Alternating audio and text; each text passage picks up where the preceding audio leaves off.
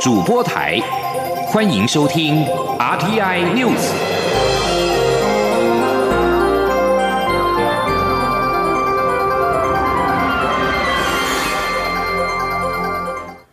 听众朋友您好，欢迎收听这节央广主播台提供给您的 RTI News，我是张顺祥。美国参议院二十六号以高票通过布林肯出任国务卿的人事案，是第四位提名或批准的拜登内阁官员。布林肯上任之后，预料将会兑现听证会期间的承诺，协助台湾自我防卫，并且扩大台湾国际参与。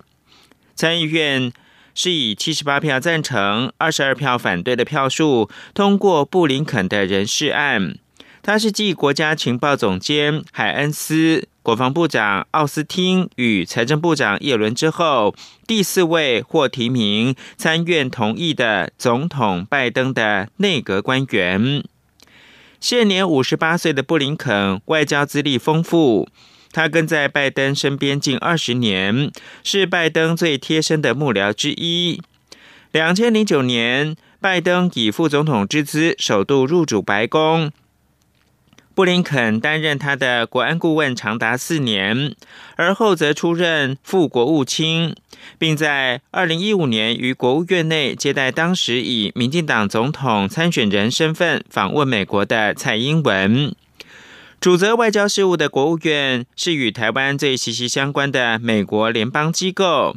从布林肯本月十九号出席参院外委会听证会的证词研判。他上任之后，应该会延续美国对台承诺，不止将致力协助台湾自我防卫，也会支持台湾国际参与。布林肯当时表示，美国对台湾的承诺坚定而且长期跨越党派，例如《台湾关系法》以及《美中公报》，而承诺的一部分就是确保台湾有能力抵抗外来侵略、自我防卫。他强调，拜登政府绝对会持续这些承诺，确保台湾有自我防卫的能力。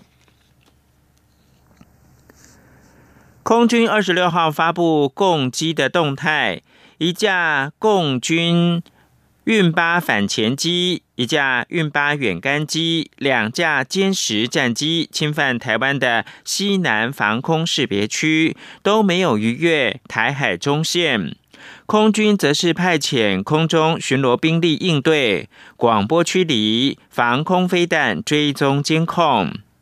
中共军机近日大规模扰台，副总统赖清德二十六号出席活动时受访表示，中国应该自我检讨，协助国际社会防疫。此时扰乱区域和平跟安全非常的不适当，徒增台湾民众的反感。记者欧阳梦平的采访报道：中共军机近期连续侵扰台湾西南防空识别区，二十四号更派出五机型共十五架战机扰台，为今年最大规模。副总统赖清德二十六号出席台湾防止虐待动物协会记者会时受访表示，共机扰台为国际社会所不容，也徒增台湾民众的反感。他说。现在武汉肺炎的疫情肆虐全世界，啊中国本身应该要自我检讨，也也应该要尽量公开协助国际社会来进行防疫的工作。那这个时候是非常不适当，啊，飞机在台湾海峡扰乱整个区域的和平跟安全。赖副总统表示，国际社会包括美国、日本都提出呼吁，我方也希望对岸停止这样的行为。中央广播电台记者欧阳梦平在台北采访报道。旱灾中央灾害应变中心二十六号召开工作汇报，表示紧急抗旱的水源工程进度超前，像是桃园支援新竹管线扩大工程，预计二月一号可以通水，每天可以调度二十万吨。应变中心还决议要松绑新竹、苗栗、台中等县市使用地下水的限制，以减少水库的供水量，期盼能够稳住水情。另外一方面，由于中部水情持续的吃紧，应变中心也决议调降中部的大安溪、士林堰下游维持生态的流量，并且增加引入水库的水量。央广记者谢嘉欣的报道。台湾旱象未解，旱灾中央灾害应变中心二十六号召开工作汇报，检讨水情。会中气象单位预测反圣音现象持续，评估二三月降雨将会偏少，桃园以南水情持续吃紧。不过，副指挥官经济部次长曾文生在会后记者会上强调，各项抗旱工程进度已经超前，如全台一百五十九座抗旱水井已并入自来水系统，每日产水三十三点六万吨。新竹紧急及海淡厂也已建制完毕，每日供水三千吨。桃园支援新竹干管扩大工程也预计二月一号通水，每日可调度二十万吨。移动式净水设备同样预计二月一号沉水，并请相关单位媒合有需求的厂商加强运用，以减少自来水的使用量。至于在节水方面，曾文生表示，将松绑新竹、苗栗、台中三县市农业、工业用水及其他用途取用地下水的限制，来降低水库供水量。他说：“讲简单一点，就过去有限制，那我们希望说能够开放使用地下水，来减少自来水的使用量，跟降低水库的供水量。此外。”由于中部鲤鱼潭水库水位持续下降，应变中心也决议征用中部大安溪士林堰水权，将减少士林堰维持下游生态的流量，并增加引入水库的水量。而南部方面，考量增文乌山头水库水量仅剩一点四亿吨，应变中心也下令相关单位严拟最坏情况下的措施，如盘点春季杂作的供水策略等。中央广播电台记者谢嘉欣采访报道。台电台中火力电厂的燃气燃煤机组太旧换新，近年成为蓝绿攻防的焦点。立法院临时会力拼二十九号三读通过今年度的中央政府总预算案。国民党跟民进党各自针对中火燃煤机组如何的除役提出主张，并作为主决议提案。经济部次长曾文生二十六号表示，国会最后通过的主决议内容，经济部都会审慎的演绎办理，而且评估也需要时间来细算。至于民进党立委、立法院的副院长蔡其昌提出中火燃煤机组除役版本前，是否曾经知会经济部？曾文生则是摇头不语。为了解决中火燃煤争议，蔡其昌率民进党中部立委抛出中火燃煤除役时间表，列入到中央政府总预算案的主决议。要求要加速以气换煤的速度，而且每完成一部新的燃气机组的商转，两年运转顺利之后就除役不拆除。台中电厂十部燃煤机组可以提前十年，在二零三五年全部的除役。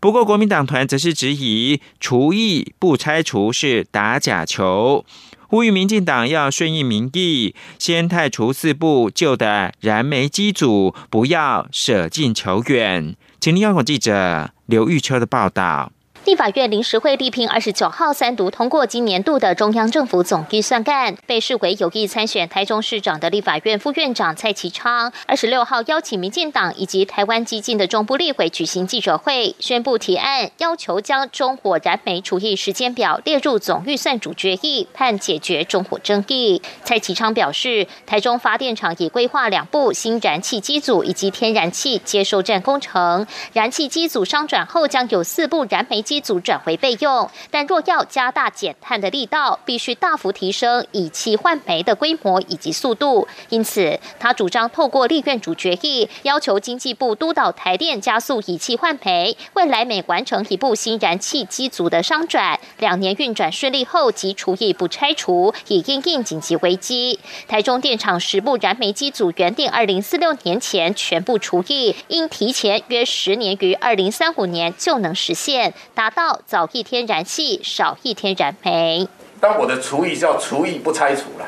意思就是说把证照都拿掉了，这个这个是不能运作的。但为什么不拆除呢？因为我们台湾因应很多的这个这个变化、紧急的危机，譬如说战争，我们就把它证照拿掉，但是不把机器拆除掉，很比较合理、可行、不会缺电、可行的方方式。而不是民粹式的漫天喊价，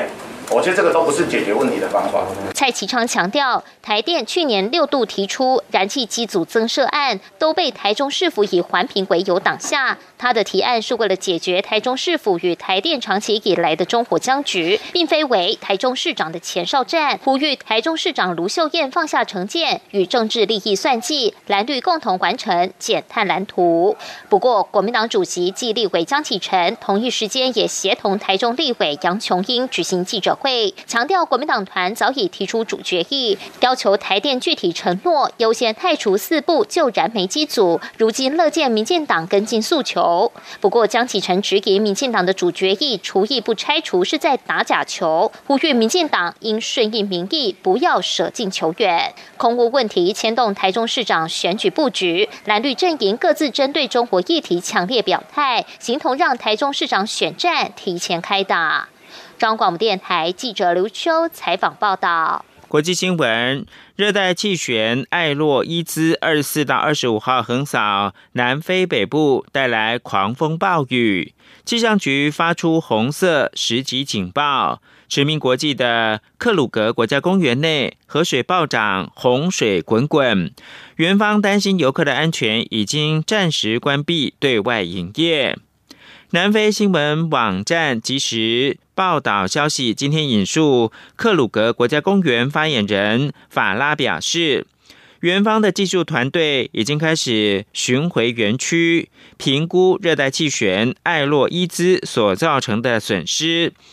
报告完成之后，会立刻对外更新讯息。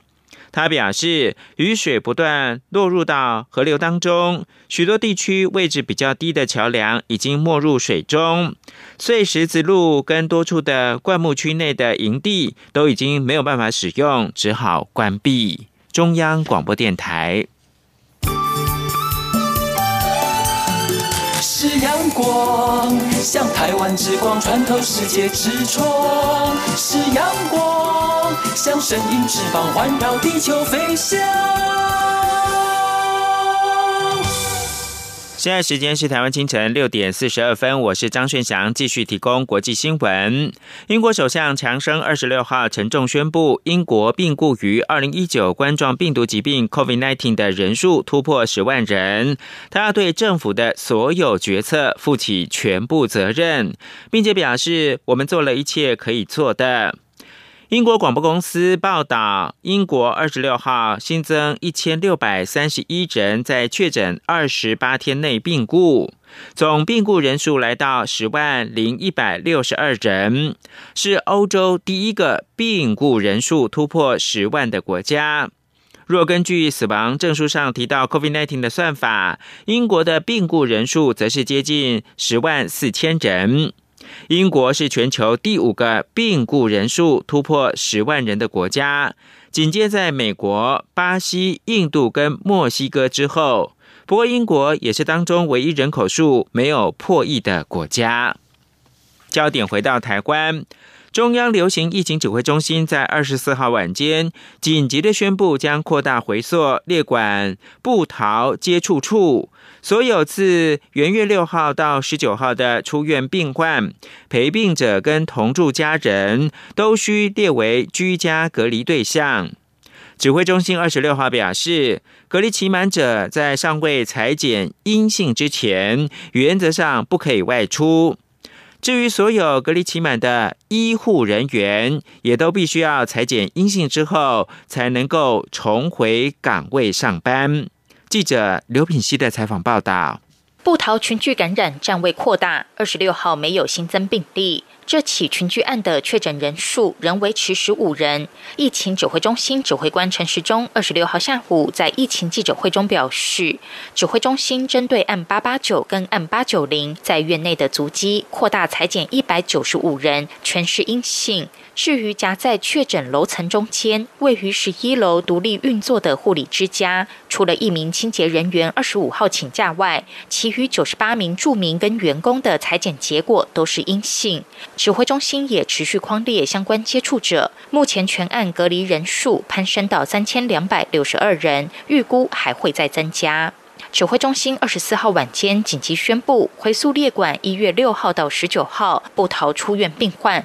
陪病者及同住家人，全都必须以最后接触日起算进行十四天居家隔离，隔离期满后要再裁剪。如果以六号出院或陪病的时间点来看，这些人早已过了隔离期。媒体询问是否都已经完成裁剪。至于一开始被隔离的医护人员，是否也已有人隔离期满？指挥中心医疗应变组副组长罗义军指出，在社区部分，如果已经居家隔离期满，卫生局都会安排要裁剪。在尚未裁剪阴性前，原则上不可出门。至于院内，目前有少数的医护人员隔离期满，医院也都会安排裁剪。至于是否会进一步回溯框列十一楼护理之家的访客？陈时中说，相较于探病陪病者的风险较高，护理之家的访客以及之前那段时间有到过布桃的民众，都应该比照经过确诊者足迹的程度加以管理自我健康即可。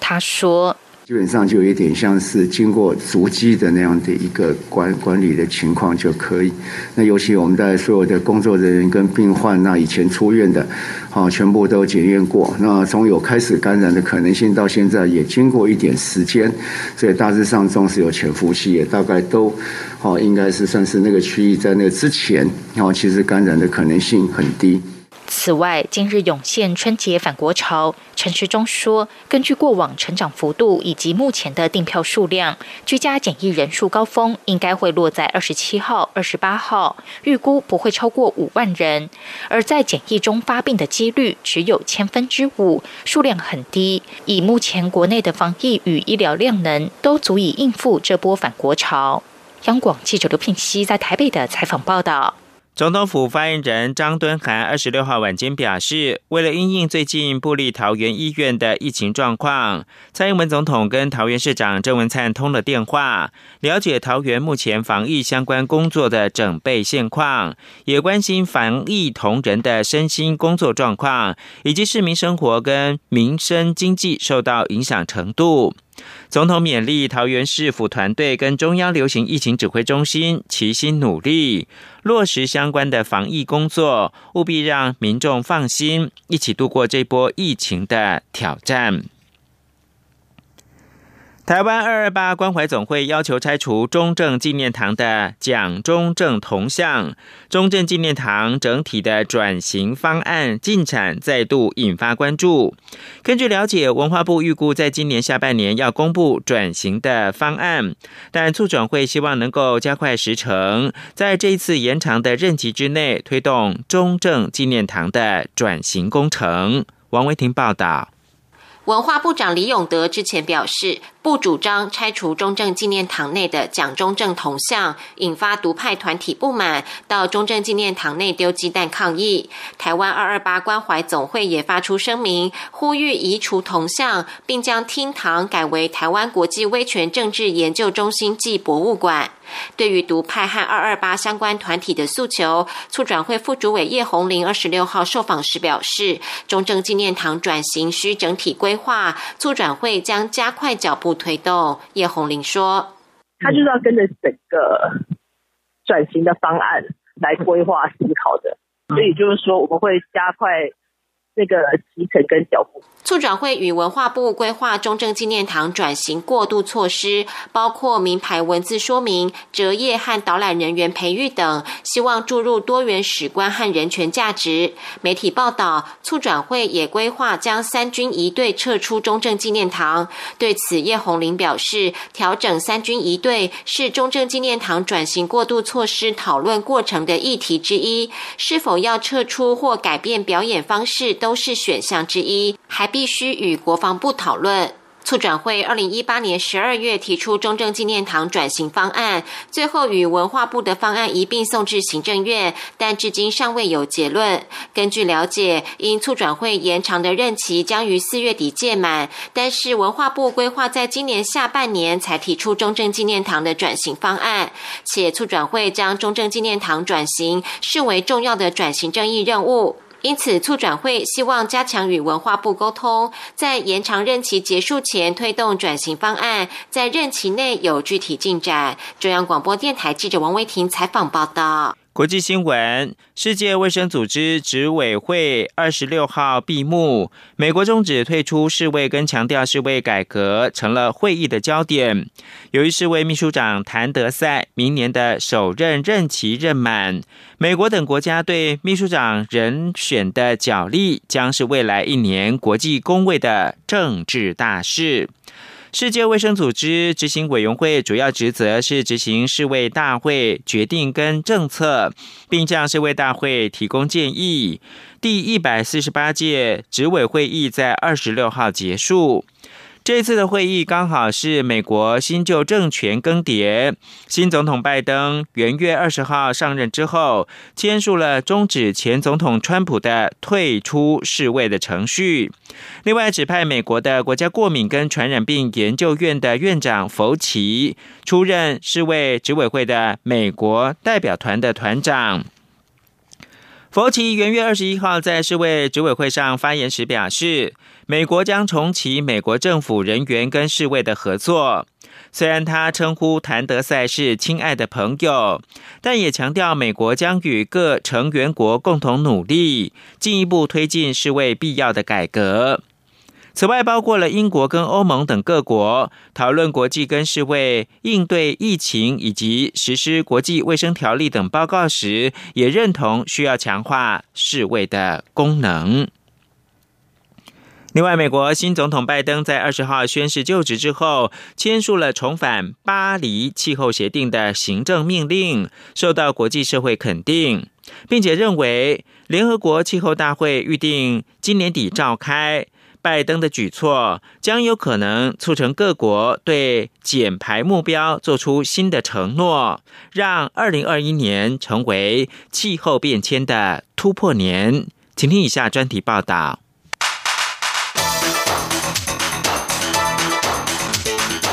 专题报道。美国新总统拜登在二十号一上任，就签署了一系列的行政命令以及措施，也逆转了川普政府在先前的多项重大的政策。其中很重要的就是美国希望重返巴黎气候协定，而拜登政府也要重新思考对化石燃料的依赖，同时要斥资数千亿美元来致力于激励低碳的经济成长。拜登的举动也让国际燃起了新的希望，认为二零二一年将可成为是气候变迁的突破年，也让全球能够重新的设定方向，朝温室气体净零排放的绿色大道来迈进。由前世界领袖所组成的长者会主席，也是爱尔兰前总统罗宾逊，他向英国卫报时表示，拜登出任总统为全球的重新设定提供了机会，而重返巴黎气候协定的行政命令，尤其是在对的方向迈出很棒的一步。而事实上，联合国气候变化纲要公约第二十六届的缔约方大会，从去年底已经延到今年十一月，会在英国的格拉斯哥举行。世界各国领袖都会出席这一场气候高峰会。专家指出，美国政界领袖可以借这个机会证明，美国可以产生决定性的作用。而主办这场大会的英国也希望能够引导所有的主要经济体做出长期的承诺。要在这个世纪中叶左右能够达成净零排放，也促成各国更新未来十年的减排目标。过去的川普政府不但是拒绝就碳排做出任何的承诺，还缩减了美国多项减排的努力。相较之下，拜登他除了重新要加入巴黎协定，同时还承诺上任一百天之内会举办气候高峰会，也宣示美国将会对洁净能源投资一点七兆美元，要在二零五零年以前达成净零碳排。而对于二零五零年的这个减排目标，美国非政府组织环境防御基金的资深副总裁，也是环境经济学家基欧汉，他向德国之声是表示，拜登政府承诺的这个在二零五零年之前达到的净零排目标是非常重大的一步。另外，国际能源总署的执行董事也是世界最知名的能源经济学家比罗尔，他是呼吁拜登要启动美国的创新能力来解决气候危机。比罗尔他是说，在让世界迈向二零五零年近零碳排的道路上，需要减少的碳排当中，大约一半将会需要来自目前还没有上市的技术。因此，他说，创新是非常关键的。美国可以在创新方面担任领导者，同时有重大的机会跟责任来推动洁净技术创新。而《卫报》的环保记者哈维，他分析，在全球应对 COVID-19 疫情大流行的同时，今年将会是重设全球温室气体排放轨道的一个关键年。虽然去年春天很多的地区都实施了封锁措施，曾经让碳排骤减。但是排放量现在已经恢复向上的走势，专家就警告，如果在重启全球经济上做出了错误的决定，那么碳排甚至可能会加速的成长。英国知名的气候经济学家史登，他也向《卫报》表示，拜登已经对气候行动做出了明白也坚定的承诺，给予世界期待，这个世界最大的经济体可以带领全球从疫情大流行走向绿色复苏。不过，拜登的计划有可能没有办法完整的获得美国国会通过，而且拜登在先前也一再的表示，美国的首要之务是要疗愈内部的分裂，并且促进团结。而英国经济学家史登是向《卫报》说，聚焦环境可能是促成世界各地团结的一股重要力量，以一个共同的目标来激励各国。他说，在一个政治分裂的世界中，对气候采取行动，现在能够将国家和人民团结在一起。另外，专家也指出，开发中国家他们也非常的期待美国能够给予帮助，引导每年数百亿美元的额外投资，来协助贫穷国家他们的减排行动，同时也应对气候危机的冲击。环保组织国际地球之友，他在国际气候正义与能源项目的协调员巴特纳加，他就说，川普政府拒绝接受美国应该要为气候危机肩负更高的责任，还鼓励高碳的生活方式，这些都已经导致在整合开发中世界的男女老幼是蒙受了诉说不尽的痛苦，而干旱正在摧毁农作物。气旋正在移平房舍，甚至许多国家事实上正在消失之中。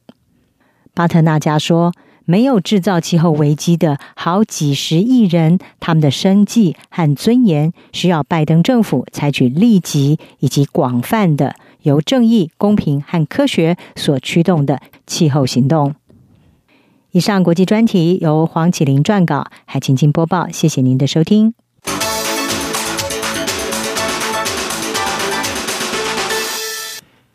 克里姆林宫在宣布俄罗斯总统普京跟美国总统拜登二十六号首度通话同时，表示两国已经就延长新战略武器裁减条约达成了协议。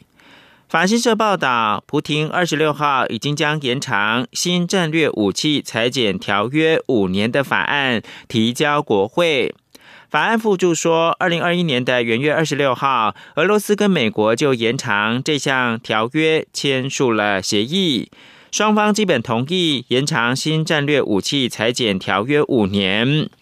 而新战略武器裁减条约预定二月五号到期，这项限制美国跟俄国双方各自部署战略核子弹头不得超过一千五百五十枚。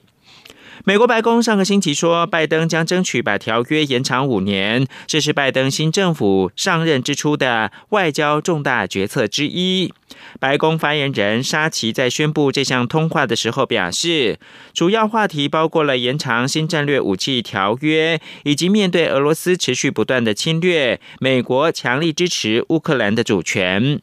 沙吉说，拜登关切俄罗斯对待纳瓦尼等反对派人士的方式，以及据称是俄罗斯对美国发动大规模的网络攻击。以上新闻由张顺祥编辑播报。